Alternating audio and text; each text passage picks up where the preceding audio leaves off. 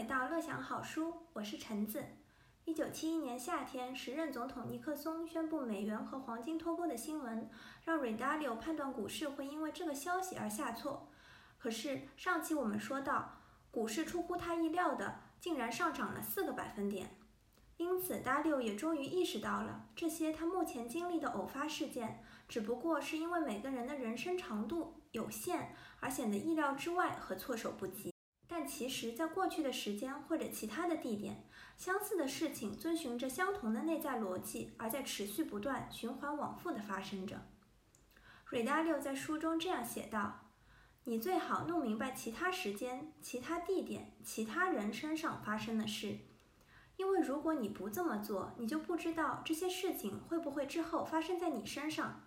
而且一旦发生在你身上，你将不知道该如何应对。”要想在下次遇到事件之前能够不被事物表象所迷惑而做出正确的判断，那就只能去潜心研究其他时间和其他地点所发生的相关事件，以总结规律，找出逻辑。很快，瑞达六的上述原则得到了股市的印证。一九七一年秋天，瑞达六开始了他在哈佛大学商学院的时光。商学院里并不死板的金融投资实例分析课程，让达里欧第一次感受到了上课的乐趣。而同时，拜金本位终结后政府大量印钞所赐，美国经济和股市又呈现出了一片繁荣。一九七二年，股票交易再次流行起来，当时流行的是叫做 Nifty Fifty 漂亮五十股的股票。Nifty Fifty 是指二十世纪六十和七十年代在纽约证券交易所交易的五十只备受追捧的股票。这五十只股票的收益增速很快，且表现稳定，被广泛认定是稳赚不赔的买卖。然而，这个世界上哪有什么稳赚不赔的买卖呢？几个月之后，第一次石油危机爆发，油价在几个月里涨了三倍，美国经济增长放缓。股市也在1973年开始下跌，瑞达利欧又被打了个措手不及。但回头来看，股市下跌的结果其实就像是排列好的多米诺骨牌，它只是以符合逻辑的顺序而倒下了。二十世纪六十年代开始，美联储就通过宽松的信贷政策为社会的过度开支提供资金，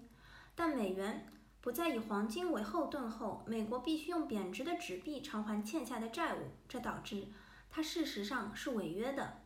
大量的印钞势必导致美元币值大幅下跌，钞票越印越多，通胀率却不断上升，导致原本很高的大宗商品价格，比如猪肉、牛肉、豆类、粮食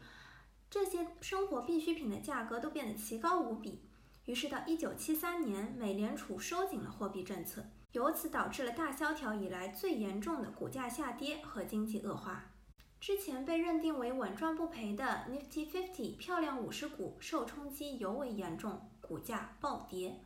这一系列事件的发生，是不是和一九六六年 r e d a l i o 买入东北航空，并和大多数人一样认定股市一定会持续走高却猛然下挫的情况极其类似？这两起间隔时间不长的事件的背后的教训是什么呢？那就是，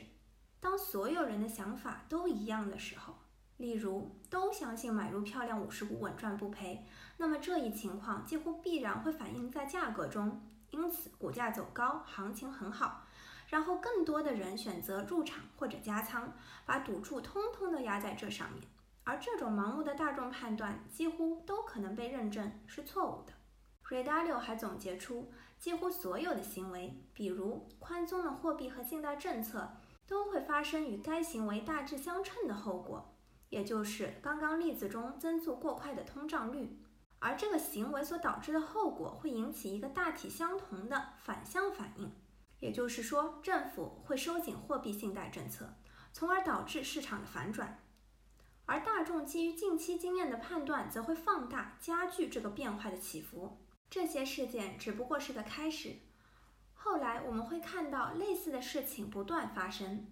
因此，一个人所经历的偶发事件，其实只不过是符合了某个内在逻辑的情景再现罢了。人们总是什么火追什么，不火的就不追，所以一九七三年之后，投资股票不再受欢迎了，大宗商品的交易反而流行了起来。